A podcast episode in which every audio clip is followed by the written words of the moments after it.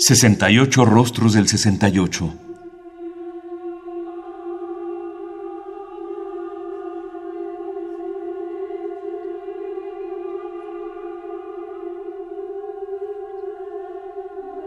¿Qué músicas surgieron en esa época?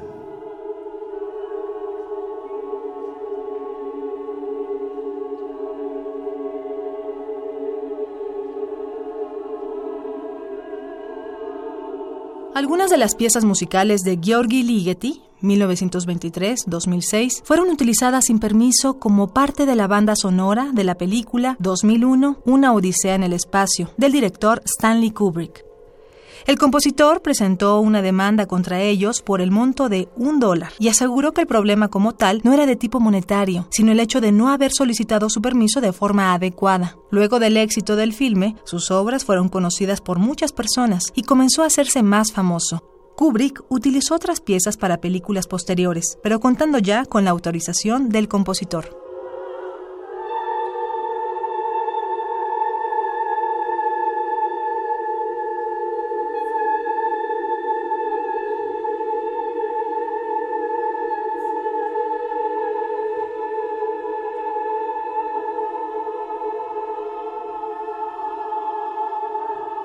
Lux Eterna para 16 voces a capela de 8 minutos de duración de 1966 está compuesta de acuerdo con la técnica conocida como micropolifonía, término que Ligeti elige para describir el procedimiento en el que diferentes polifonías y armonías se funden unas con otras.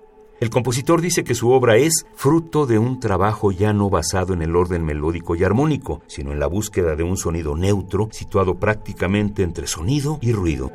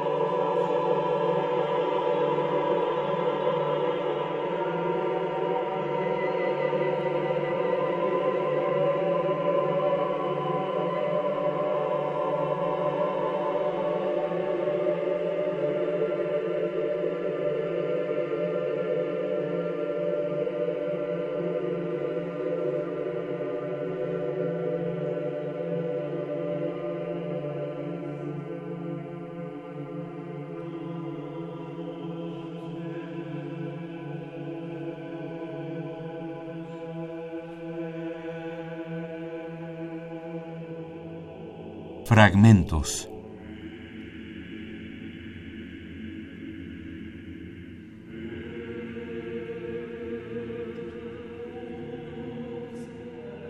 Luz Eterna, de 8 minutos de duración, para 16 voces a capela, de 1966, de Georgi Ligeti. 1923-2006. Interpreta el coro de la radiodifusora del norte alemán bajo la dirección de Helmut Franz.